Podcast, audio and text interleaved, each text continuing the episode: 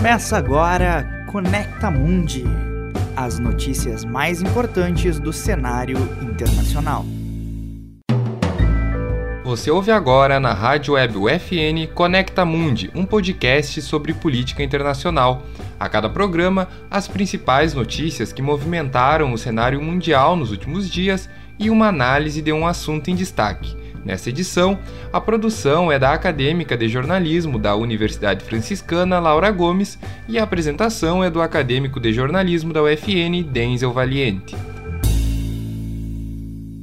Olá, acompanhe agora as principais notícias das últimas duas semanas. Governo americano decide enviar primeiro voo de imigrantes brasileiros deportados. Essas pessoas foram detidas na fronteira dos Estados Unidos sem documentos para entrar no país. A previsão é de que 130 brasileiros sejam mandados de volta ao Brasil na quinta-feira, 20 de maio. A medida do presidente Joe Biden retoma a política anti-imigração defendida pelo ex-presidente Donald Trump. Índia registra 4 mil mortes diárias por Covid-19. O país enfrenta a segunda onda da pandemia com mais de 24 milhões de casos. A atuação do primeiro-ministro Narendra Modi frente à pandemia é criticada. Ele é acusado de ignorar os alertas sobre a segunda onda no país e permitir comícios políticos e festivais religiosos durante a crise sanitária. Manifestações contra a brutalidade policial e desigualdade continuam na Colômbia. Os protestos acontecem há três semanas no país. A reforma tributária proposta pelo governo de Ivan Duque foi o estopim que levou milhares às ruas na Colômbia. Cerca de 43 pessoas morreram desde o início dos protestos. Rússia classifica Estados Unidos e República Tcheca como estados hostis. A medida impõe restrições à contratação de funcionários locais para as embaixadas de ambos os países. A relação entre Moscou e Praga vem se agravando desde 2014, quando o Kremlin russo foi acusado de envolvimento em uma explosão de um depósito de munição. As tensões entre Estados Unidos e Rússia aumentaram depois que Washington impôs novas sanções no último mês. O presidente do Conselho Europeu, Charles Michel, criticou a ação russa como mais uma medida que enfraquece as relações diplomáticas entre os países. Chile elege a Assembleia responsável pela elaboração da nova Constituição do país. Com 90% das urnas apuradas, os partidos tradicionais saíram derrotados. A direita, ligada ao presidente Sebastião Pinheira, não conseguiu eleger nenhum terço dos membros para a Assembleia. Por outro lado, os candidatos independentes ganharam espaço. A nova Constituição substituirá a vigente, nascida em 1980, durante a ditadura de Augusto Pinochet este é o assunto em destaque do podcast de hoje.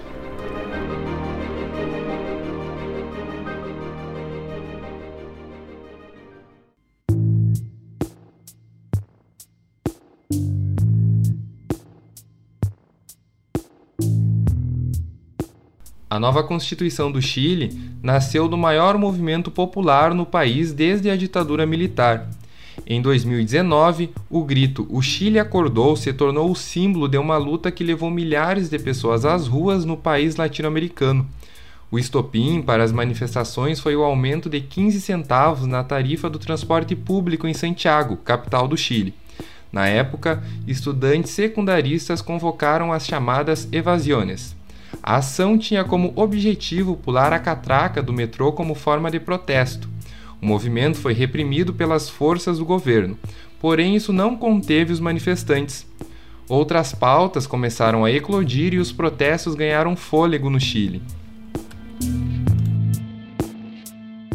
As principais pautas das manifestações de 2019 envolviam as contradições do modelo neoliberal adotado no Chile o país apresentava exportações em alta, crescimento acima da média do restante do continente latino-americano e grande participação em acordos internacionais. Apesar dessa postura econômica favorável no cenário internacional, o Chile não conseguiu garantir o mesmo nível de desenvolvimento interno. Desde o regime militar, o setor privado é responsável pela educação, pela saúde e pelo sistema de aposentadoria. A distribuição de riqueza no país não ocorreu. A população vivia com a falta de garantias sociais e um custo de vida alto em relação ao salário mínimo.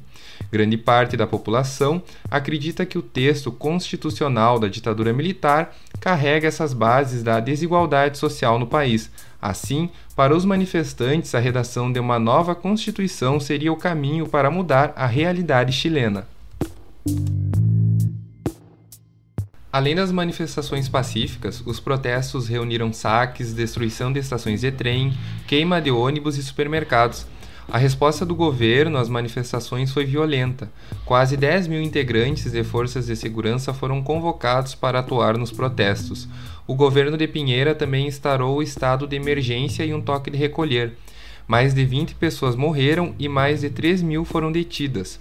A situação começou a mudar no dia 25 de outubro, quando foi convocada a maior manifestação desde o início dos protestos. Mais de um milhão de pessoas participaram do ato na Plaza Itália, em Santiago. A partir daí houve uma mudança na postura do governo. O presidente Sebastião Pinheira revogou o aumento da tarifa de transportes e pediu a renúncia de todo o seu gabinete de ministros. A elaboração de uma nova Constituição, principal demanda da população, também foi atendida.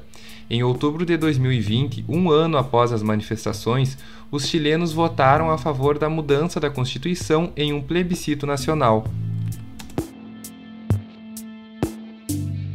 A Assembleia vai discutir os sistemas políticos e de governo e a descentralização e a regionalização do Estado chileno. Os membros da Constituinte também devem definir diferentes princípios relativos aos povos originários um tema central diante da luta do povo mapuche no país. Direitos econômicos e sociais, assim como o modelo de desenvolvimento econômico, também serão debatidos na Assembleia. Com isso, é possível perceber que a nova Constituição, nascida de um movimento popular, terá um papel fundamental para o futuro do Chile. Esse podcast contou com informações da Folha de São Paulo, The Guardian, da Universidade John Hopkins, do Político, do El País Brasil, da CNN Brasil, do Poder 360 e do Politilize. Para a Rádio Web UFN, Denzel Valiente.